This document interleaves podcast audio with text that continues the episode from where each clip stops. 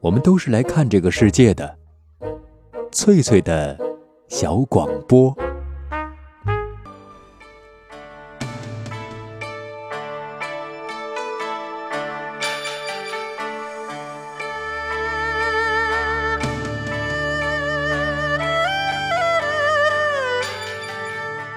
各位好朋友，晚上好，欢迎准时收听旅游节目《神州任我行》，我是冯翠。上期节目我们说到啊，四年前的国庆长假，我去了山西省日翼城县的永乐宫、广仁王庙、永济市的普救寺、黄河大铁牛，弥补了十几年前在电台做节目主持人时没有到过山西南部的遗憾。山西是我非常喜欢的一个省份。说到自然景观，中国的名川大山遍布全国，各个省市都有自己的特色。北方的山水恢宏，南方的山水秀丽。但是呢，一说到这个历史文化遗存，怕很难有地方能够和山西相媲美。山西境内共有全国重点文物保护单位四百五十二处，排名全国第一。就拿我去过的山西南部的运城市，就有全国重点文物保护单位九十处，在全国地级市中排名第一。运城市管辖的一个小小的芮城县，有十二处全国重点文保单位。有一种说法，中华五千年，地上文物看山西，地下文物看陕西，还真就是这个意思。那么，山西确实有非常多的文物古迹。它的信息量是非常丰富的，能够满足我们的好奇心。说起来，我和山西呢确实是有点缘分哈。那十几年前走访了晋北和晋中，然后四年前的国庆节去了晋南，三年前的国庆长假呢再度游历了山西省北部的大同和应县。大同的云冈石窟、上下华严寺、应县的辽代木塔，在之前的节目当中我已经介绍过了。有兴趣的朋友可以自行搜索和收听。这一次去晋北，那是故地重游，文物还是那些文物，景色还是那些景色，但我的心情和十多年前那是非常不一样的。这个角色变化的缘故，十多年前去山西北部，那时候我是广播电台的记者和节目主持人，每到一个景区，我有义务向我的听众介绍这个景区的历史文化、艺术特色等等。所以特别注意采访和搜集整理这方面的信息，但是当我第二次去大同和应县的时候，我已经是一个普通游客了。我更在乎我个人的感受，也可能是因为年龄的原因。随着年岁和阅历的增长，相比那些可能经过一定程度打造或者说是装饰的景区景点，我更喜欢看一个城市它本来的面目。除了历史，我特别在意一个城市它现在的状态。毕竟我们生活在今天，就在此时，就在当下。换句话说，我对出门旅行有了一些新的理解。我们到一个地方，不只是看风景，也要了解当地人真实的生活状态。在今晚的节目时间里，我想和您分享我重游山西大同市的。一些见闻和感受。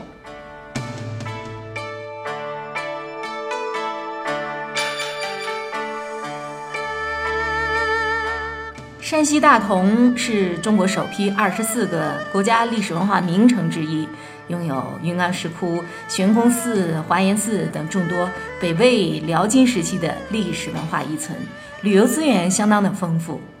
旅游城市是大同当之无愧的一张城市名片。与此同时，大同还有另一张城市名片，叫“中国煤都”。某种意义上说，后一个名头更加响亮。只要提起山西大同，无论是去过还是没去过，很多人的第一印象就是：“哦，大同啊，那里是一个产煤的地方。”二零一六年的国庆长假，我重游大同。从云冈石窟回市区，乘坐公交车开出来没几步，停靠的第一站叫青瓷窑，就是大同矿业集团底下的一个矿区。大同的公交车站站名儿很多都与煤矿有关，比如青矿、晋华工矿、马吉亮矿、燕子山矿、煤炭学院等等。就只看这些站名儿，就知道煤炭对这座城市的重要意义。大同煤矿是中国最大的煤矿。据2018年的官方统计数字，大同煤矿五十多年来累计生产煤炭11亿吨，上交国家利税142亿元。大同矿务局职工和家属人数加在一起就有80万，占整个大同市人口近四分之一。毫不夸张地说，在很长一段时间里，是煤炭产业养活了大同市300万居民。然而近几年，中国煤都这张城市名片正在加速的衰败。众所周知，煤炭产业有“黑色 GDP” 之称，属于重污染产业。随着国家对环境保护和高新技术的日益重视，这几年大同煤矿大规模减产，与煤炭相关的产业，比如火电啊、钢铁等等，也是一片萧条，都属于国家去产能之列。与此同时，大同经济状况。急转直下。二零一六年，我第二次去大同，出发前我查阅了一下官方统计数字。这座曾经的中国煤都、国家重化工基地、山西省第二大城市，二零一五年的 GDP 已经滑落至山西第五，城镇居民人均收入不到两万五千元。呃，这个数字呢是低于全国平均水平的。那我们在大同的出租车上，曾经和那个司机聊天儿，司机就告诉我，他有一个侄子在矿上俩月没开工资了。在大同市开出租车，好歹是一个还是比较稳定的一个收益，是一个不错的职业哈。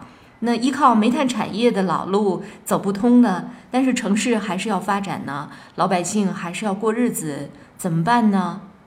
那那年的国庆节，我在大同待了好几天。对这座城市突出的印象是，它正在竭尽全力地让自己产生脱胎换骨的变化。资源型城市和重化工之路是走不通了。好在大同还有一张老祖宗留下的王牌可打，那就是大力发展旅游业。从大约十年前开始。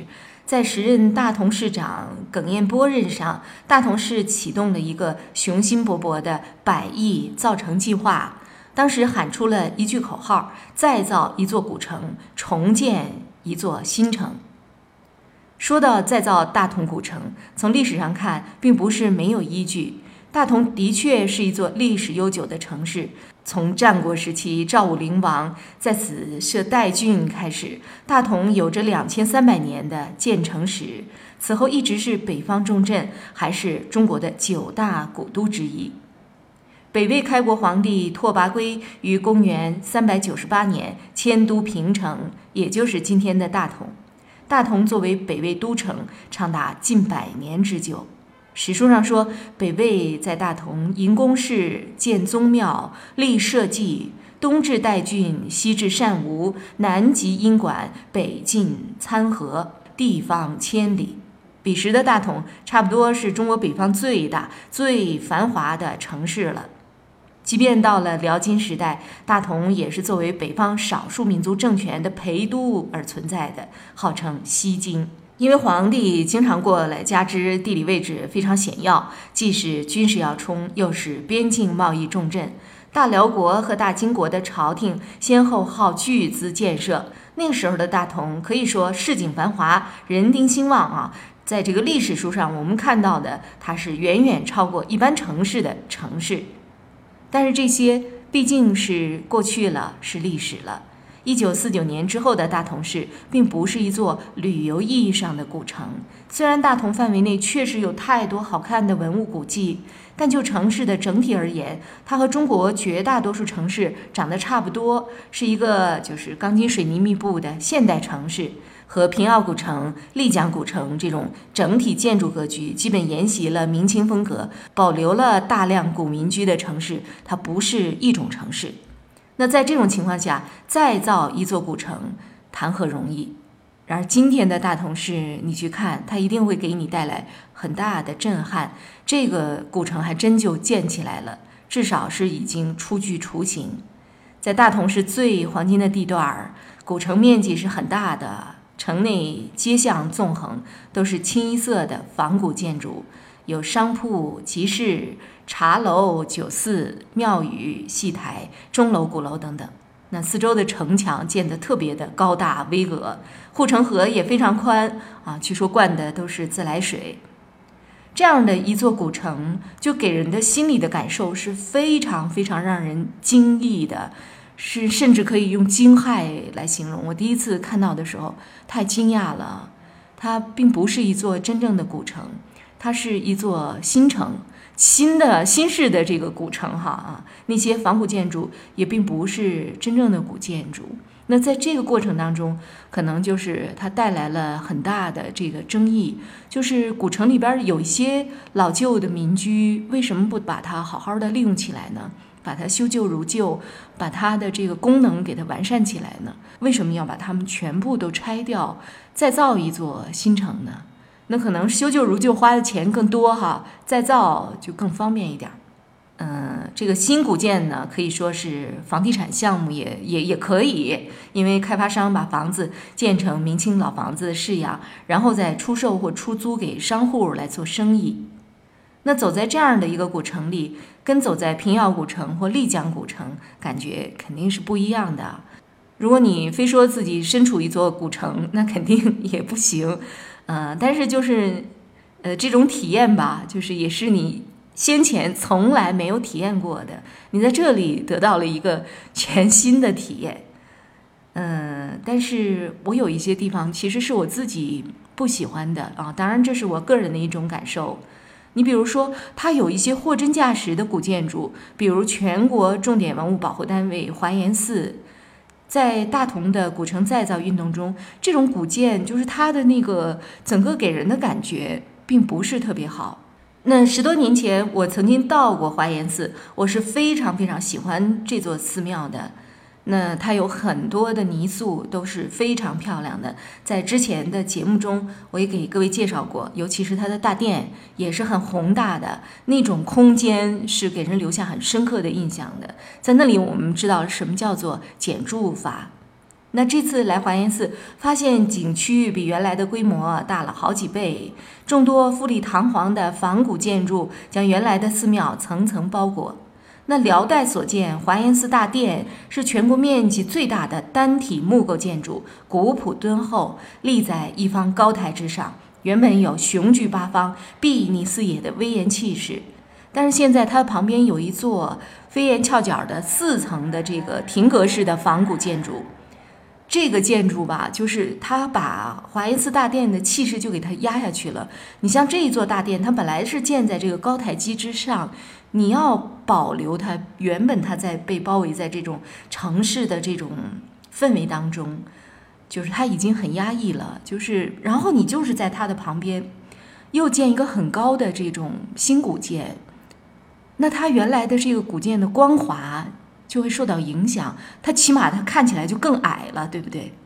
我当时围着那个就是华严寺的那个单体的那个木构建筑绕了好几圈儿，我想找到一个角度能够拍出就是它的整体，拍不了，怎么都拍不了，就只能拍一个局部，就是这个事情其实让我很难受的。就我个人而言，其实我并不是说呃这个不喜欢呐仿古建筑啊。但是，就是以仿古建筑的这种美感，它毕竟仍然是仿古建筑，它可能是钢筋水泥的柱子，是这个是是水泥的，它并不是木构的。就是它在美感上，它和那个经过历史打磨的那个木构的建筑，它当然不能够比。而且，就是你要把古建筑放在最重要的位置上来烘托，你旁边的建筑不能够比它高。嗯，不能够就压住它的这种气势哈，这是我自己就是对这个就是一个古建筑园林的这种理解。那当然这是一个仁者见仁，智者见智的一个话题吧。那节目进行到这儿，我们稍微休息一下，来听一首歌，之后继续和朋友们分享我在山西大同的第二次旅行经历。雾里看花，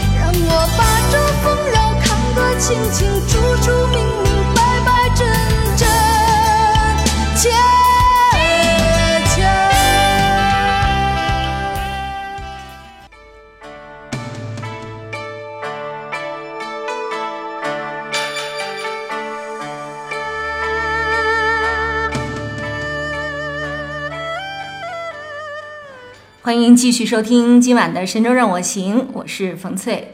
前面的节目我们说到，山西大同进行了一场轰轰烈烈的古城再造运动，呃，这个仿古建筑攻城略地，甚至都抢了真正的古建筑的风头。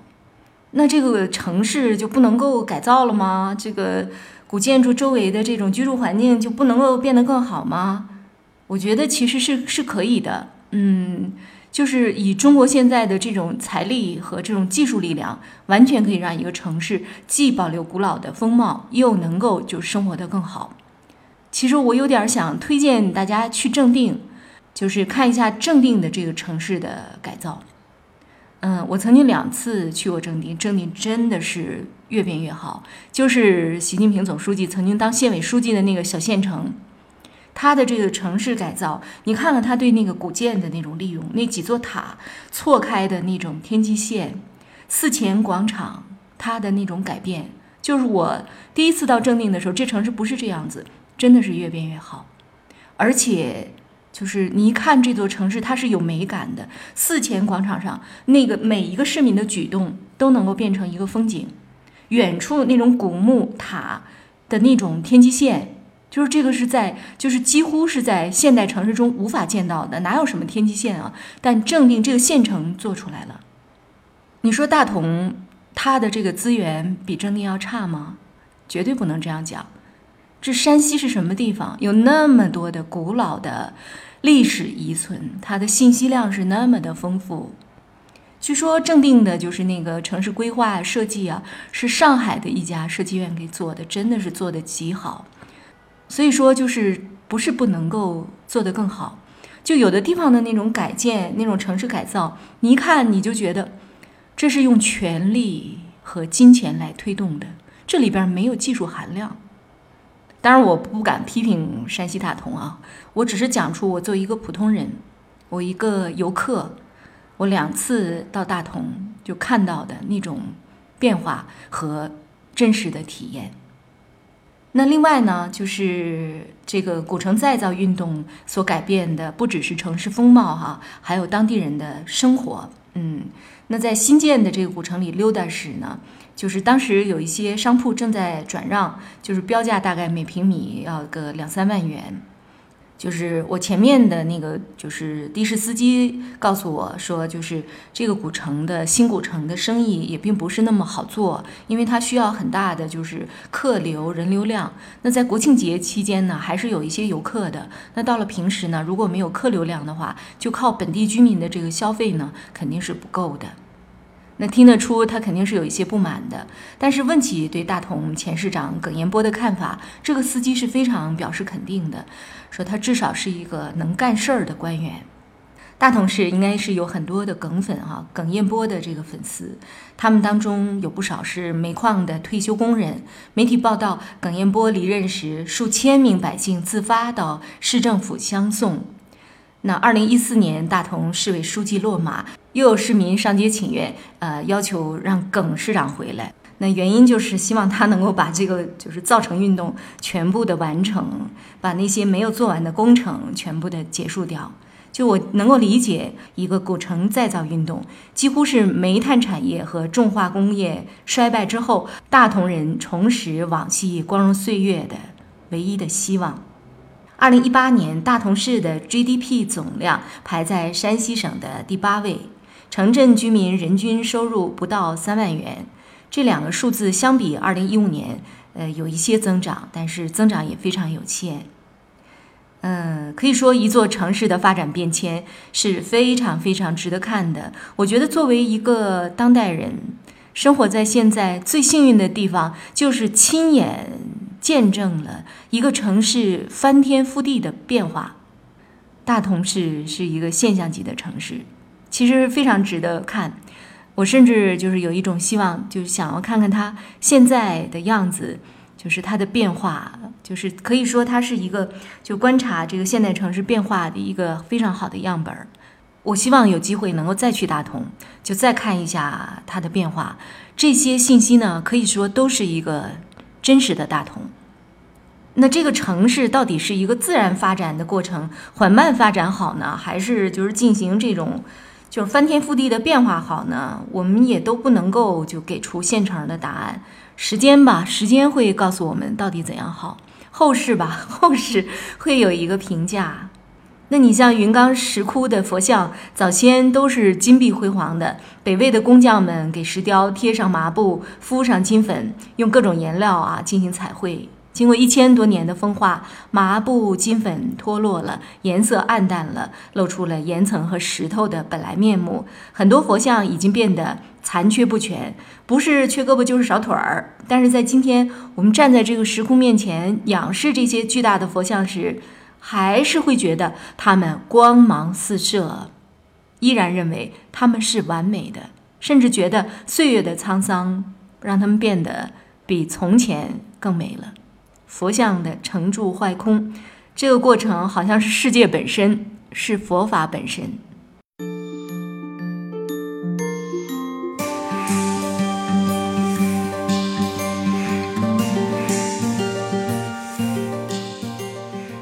本期节目的最后，我想再谈一谈大同人。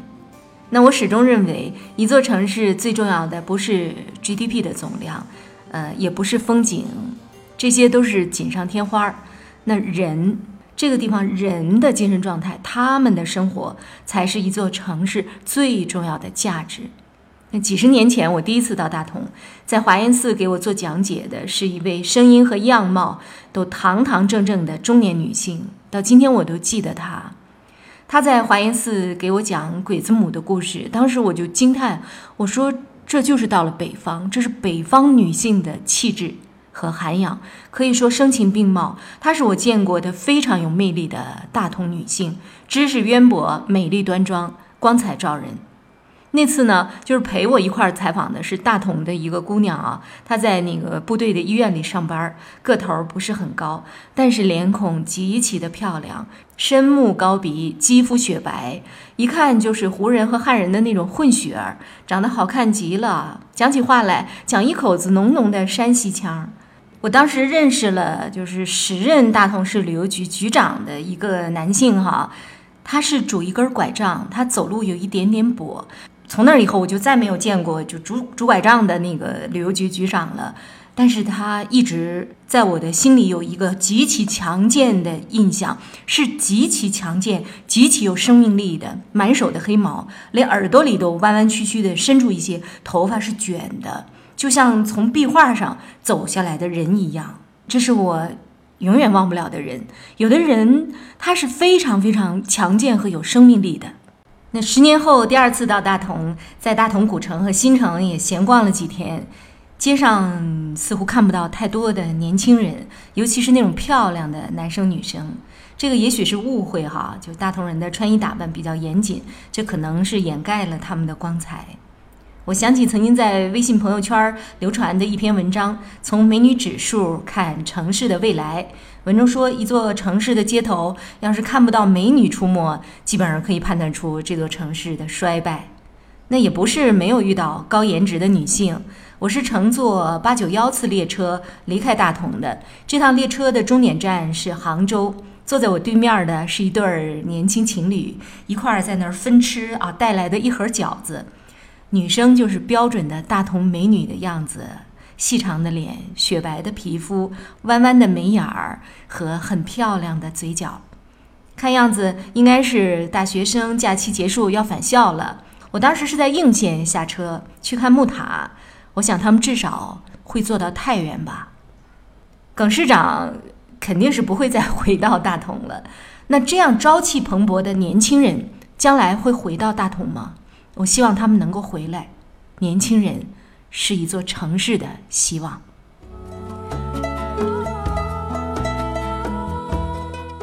各位好朋友，今天的《神州让我行》节目到这里就要结束了。我是冯翠，祝您一路平安。我们明天见。你的影子无所不在，人的心事像一颗尘埃，落在过去飘向未来，掉进眼里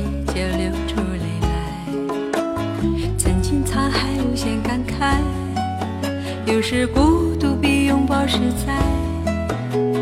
让青春去，让梦秋来，让你离开。舍不得忘，一切都是为爱，没有遗憾，还有我。就让往事随风，都随风，随风，心随你动。昨天花谢花开，不是梦，不是梦，不是梦。就让往事随风，都随风，都随风，心随你痛。明天潮起潮落，都是我，都是我，都是我。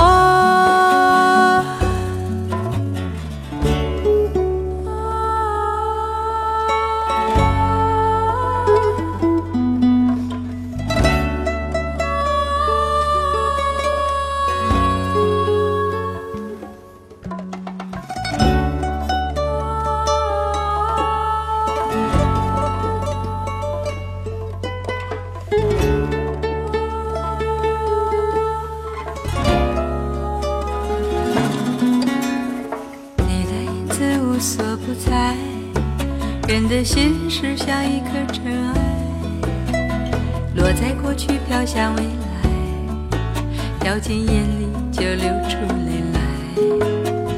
曾经沧海无限感慨，有时孤独比拥抱实在。让青春去，让梦秋来，让你离开，舍不得忘。一切都是为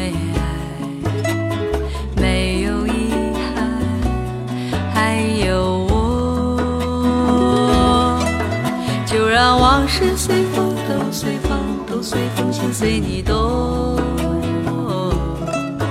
昨天花谢花开，不是梦，不是梦，不是梦。就让往事随风，都随风。都随风，心随你痛。明天潮起潮落，都是我，都是我，都是我。